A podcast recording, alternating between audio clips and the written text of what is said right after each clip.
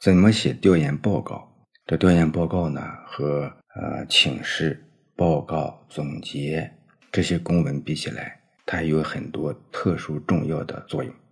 调研是了解工作、推动工作的手段，特别是对决策层来讲，能够充分的掌握情况、发现问题、分析问题，最后拿出决策来推进工作，这个过程是非常重要的。所以呢，调研报告能够给领导决策层决策提供最基础的参考。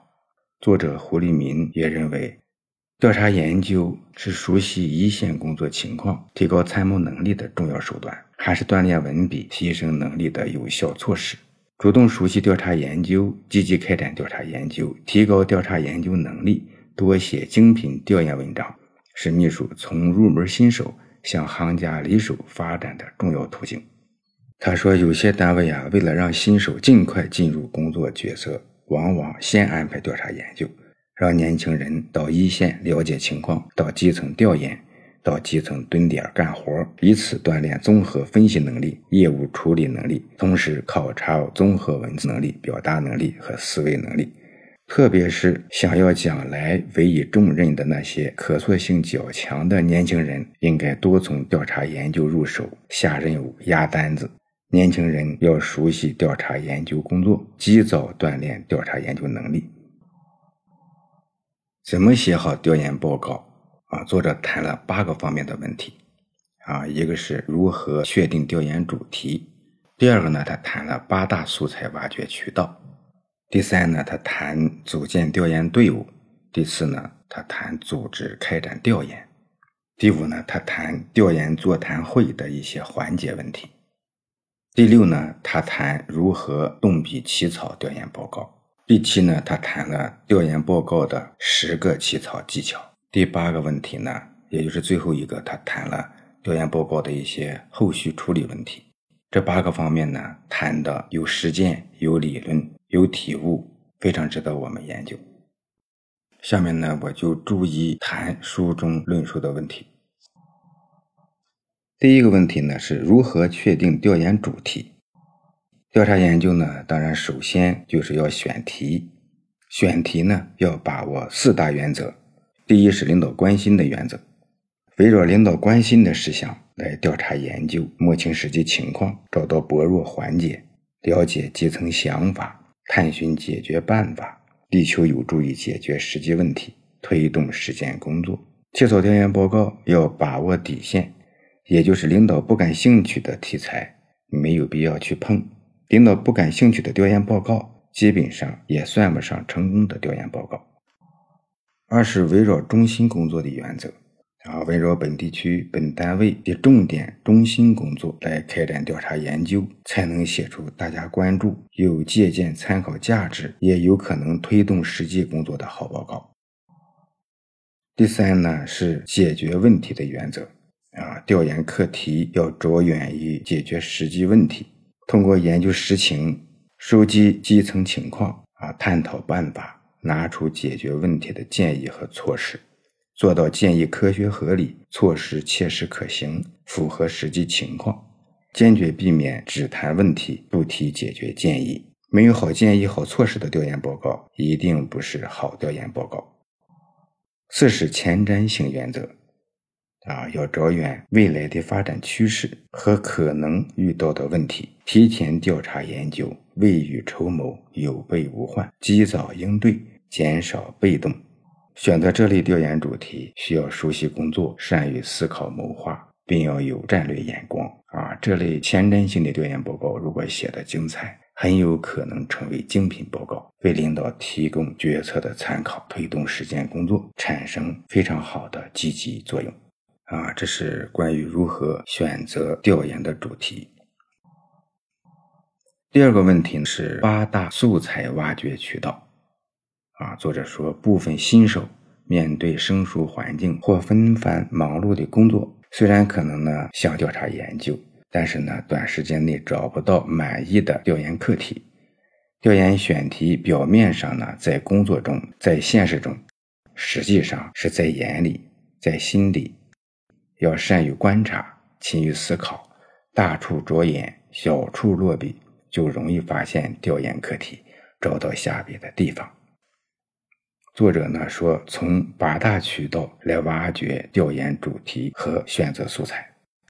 第一个呢是当年的工作报告，一般单位呢都有年度工作报告，大多都包括上年度的工作情况、存在的问题、形势分析、目标任务和重点工作，以及呢推进工作的一些措施等等内容。这个工作报告啊，也是集中了全体人员的集体智慧，并经过反复修改完善而成。这是分级安排工作任务、推进年度重点工作、督查考核成效成绩的主要依据。各级的政府工作报告就是典型的代表。秘书呢，通过熟悉年度工作报告，牢牢把握年度工作重点，结合当前实际情况，围绕中心工作，就很容易找到有价值的调研课题。对工作报告中的重点工作、难点工作。存在的问题、困难和要实现的目标，这些呢都是秘书要选择调研报告主题和素材的主要方向。二是呢各种专题材料，秘书在工作中呢每天都要接触各类专题材料，通过这些材料呢了解新动态、新问题、新现象，进而挖掘素材线索。这些专题材料呢包括汇报材料、会议交流材料、各类文件、媒体新闻、会议发言。甚至包括朋友圈等社交媒体反映出来的一些问题和有价值的工作信息。三是呢，领导关心的重点啊，前面也说，你确定主题啊，你围绕领导关心的这个原则不会有错。领导呢，他站得更高，看得更准啊。领导关心的工作是挖掘调研素材的重要来源。这些素材如果用好，挖掘的好，它能够为领导决策。提供非常好的参考。这领导关心的重点呢，它一般会通过四种途径来传递出信息。首先呢，是各类会议的讲话啊，领导在会上讲的东西啊，不管是写在稿子上的，还是脱稿讲的啊，都是他个人的一些意见，特别是脱稿而讲的一些意见，都是他有感而发、经过思考的一些想法，提出的一些希望和将来的一些方向性的一些意见。都是调查研究、收集素材的非常好的方向。其次呢，领导平时沟通交流啊，这个时候呢，思维比较活跃，可能会对相关工作谈出许多想法。有的呢是关于当前的重点工作，有的呢可能是关于下一段的工作计划，还有的呢是相关地区的一些先进经验啊，工作中的亮点、特点。和领导感兴趣的一些领域，还有遇到的一些困难问题等等，这些呢都是挖掘调研素材的富矿。第三呢，就是领导的日常批示，领导批阅文件会就文件所提的事项作出批示，对于亟待深化研究的事项，有时呢也会表明自己的意见，或者直接要求有关部门组织考察调研。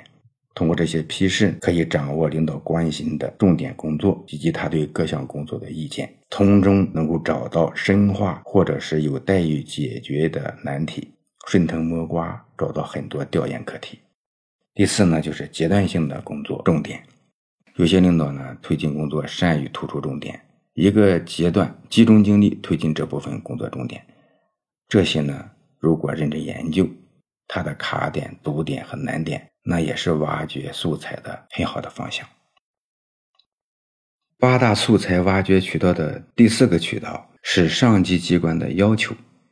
啊，秘书呢在日常工作中经常会接触到上级文件，能够知道上级机关最近关注的重点事项。啊，有些上级呢还会要求下级调查研究相关工作，并上报调研成果。秘书平时呢要积极的关注上级的动态。结合实际思考工作，啊，善于从上级的要求中来思考本单位的工作，也要能够从本单位的事务在上级工作的安排中找到自己的位置。第五个渠道呢是基层的需求和建议，啊，作者说问题在一线，困难在一线，实践在一线，经验在一线，答案也在一线，那么调研素材更在一线。基层干部群众在一线遇到困难和问题，就会向上级提出帮助解决的要求。啊，这个基层呢是很欢迎秘书到一线来开展调查研究的。基层的干部群众呢，也会认为秘书呢在上级机关工作啊，他又不同于领导，和秘书呢谈的时候呢更容易谈深谈透，可以直接反映问题与困难。